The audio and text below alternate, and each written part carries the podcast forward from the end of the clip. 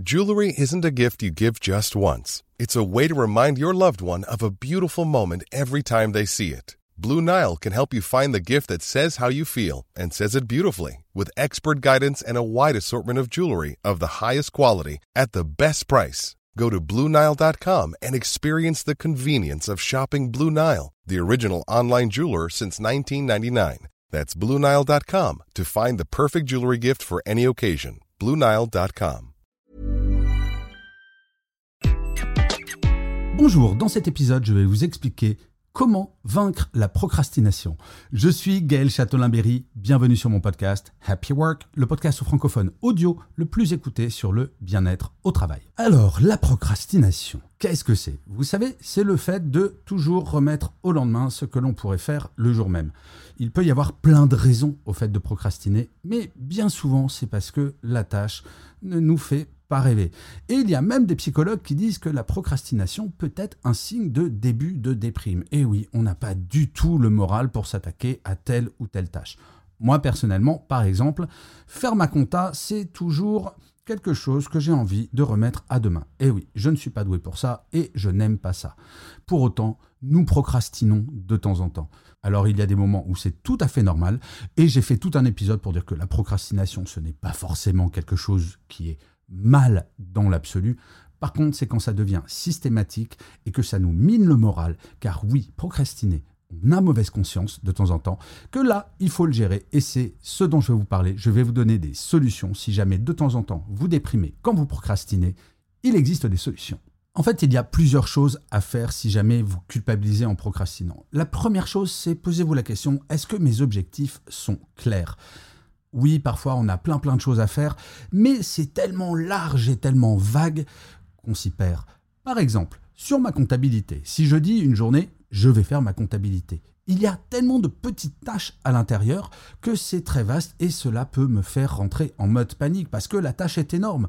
Par contre, si je me dis juste, tiens, dans l'heure qui vient, je vais m'occuper juste de mes notes de frais eh bien, cette tâche qui me semblait énorme va être beaucoup plus petite. Et se fixer des objectifs clairs, c'est une fois que vous y mettez, de dire, voilà, je le fais dans ce temps imparti. Ça peut être en une heure, en deux heures, peu importe.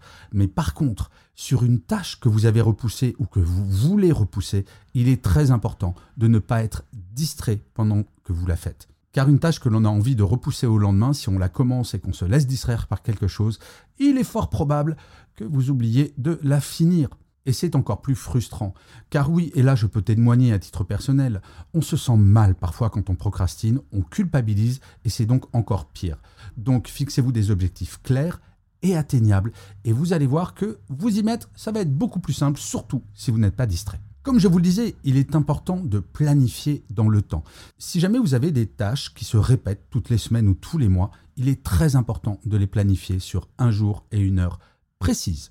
Je vous donne un exemple. Moi, ma comptabilité, pendant des années, je les faisais un petit peu au bonheur, la chance. Maintenant, je sais que le premier jeudi du mois, je m'occupe de ma comptabilité pendant deux heures. J'ai bloqué ce temps, il est sacralisé et je sais que ça ne dure que deux heures. Vous savez, dans un métier, toutes les tâches ne peuvent pas plaire. Je l'ai déjà dit dans d'autres épisodes de Happy Work, sur 100 tâches dans un métier, il y en a 80 que vous allez adorer ou aimer et 20 que vous allez moins aimer, voire détester. C'est tout à fait normal d'avoir des tâches qu'on a envie de repousser au lendemain. Le tout est de faire que ces 20% ne vous minent pas le moral pour les 80% de tâches que vous aimez. Donc la planification, c'est un très bon moyen pour vaincre la procrastination, surtout si juste avant de faire cette tâche que vous n'aimez pas et juste après, vous avez planifié des tâches que vous aimez. Comme ça, quand vous commencez, vous êtes de bonne humeur parce que vous avez fait quelque chose que vous aimez et vous aurez hâte de finir la tâche que vous n'aimez pas car juste après, vous ferez quelque chose que vous aimez. Ensuite, il y a la technique que j'appelle de la petite victoire. Comme je le disais, si vous attaquez à un énorme dossier que vous avez envie de repousser pour toujours, si jamais la validation, c'est la fin de l'énorme dossier, ça va être dur tout le temps. Découpez cet énorme dossier en sous-dossiers et vous allez vous dire à chaque étape franchie, ouais, super, j'y suis arrivé. C'est l'exemple de l'escalier. Si vous attaquez à un escalier de 3000 marches et que vous regardez tout en haut, vous allez vous dire, oh là, mais la tâche est immense, ça va être horrible.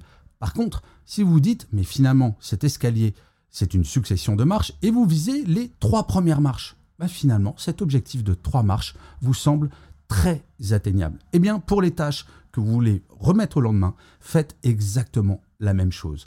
Et si vous procédez comme cela, je ne dis pas que la tâche va devenir absolument géniale, mais peut-être que certaines des sous-mini tâches, vous allez découvrir qu'elles ne font pas partie des 20% de tâches que vous n'aimez pas, mais peut-être des 80% que vous commencez à aimer. Vous voyez, la procrastination, je voudrais surtout que vous gardiez en tête qu'il ne faut pas culpabiliser tout le monde procrastine à un moment dans sa carrière, voire, je vais dire, dans chaque journée. Oui, c'est quelque chose de naturel, c'est quelque chose d'humain.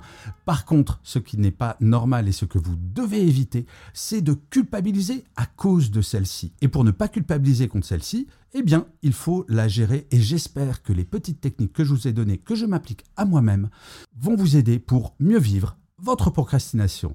Je vous remercie mille fois d'avoir écouté cet épisode de Happy Work ou de l'avoir regardé si vous êtes sur YouTube.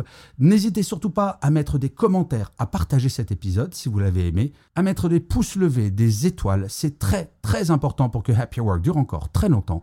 Et en plus, de vous à moi, cela me fait toujours très plaisir. Je vous dis rendez-vous à demain et d'ici là, plus que jamais, prenez soin de vous. Salut les amis.